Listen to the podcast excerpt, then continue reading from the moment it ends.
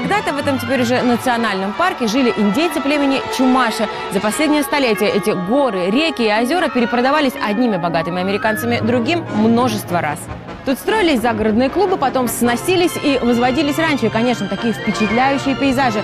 Излюбленная декорация для киношников сегодня. Стоп, где снято в национальном парке Малибу-Крик. В 1900 году группа влиятельных бизнесменов из Лос-Анджелеса построила в этом лесу загородный клуб.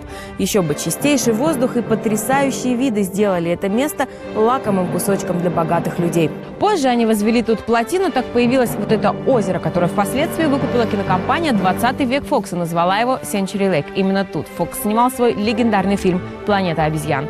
Кстати, в успех работы долгое время хозяева компании не верили, откладывая съемки и не понимая, как превратить человека человека в обезьяну. Впоследствии за работу взялись гримеры, среди которых были и челюстно-лицевые хирурги. Они неделями сидели у клеток с обезьянами в зоопарке Лос-Анджелеса, изучая мимику приматов. И труды их были вознаграждены. Фильм стал кассовым, а визажист Джон Чемберс получил за работу в «Планете обезьян» действительно заслуженную статуэтку «Оскар». В Малибу Крик Парк снимали сотни голливудских фильмов и сериалов. Буч Кэссиди и Сэнди Кит, Дом у озера, Плезентвиль – Помните сериал «Доктор Куин. Женщина-врач»? Он тоже снимался в этих лесах.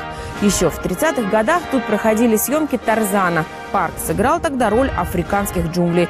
Но наибольшую славу этим местам принес фильм, а потом и сериал «Мэш» в России, более известный как «Военно-полевой госпиталь». Парке развернули настоящий штаб, по легенде, находящийся в Южной Корее. И, кстати, некоторые декорации, созданные для фильма, стоят тут по сей день. Часть их, правда, была уничтожена лесными пожарами, бушевавшими в парке не раз. Чтобы дойти до этих мест, придется прогуляться где-то километров пять. И это только в одну сторону. Но судя по тому, что рейнджеры установили посреди парка вот этот вот селфи-стик, туристов тут немало. Еще бы ведь сериал США был действительно культовый. Сегодня власти США выкупают эти земли у частных лиц, чтобы соединить цепь горных лесов Санта-Моники в единый национальный парк и сделать парк открытым для всех. Так, когда-то свои владения продал Калифорнии Рональд Рейган. Тут у него было ранчо, с которым пришлось распрощаться, чтобы вернуть долги, скопившиеся из-за предвыборной кампании в губернаторы штата. А совсем недавно часть лесов штат выкупил у оскароносца Джеймса Кэмерона.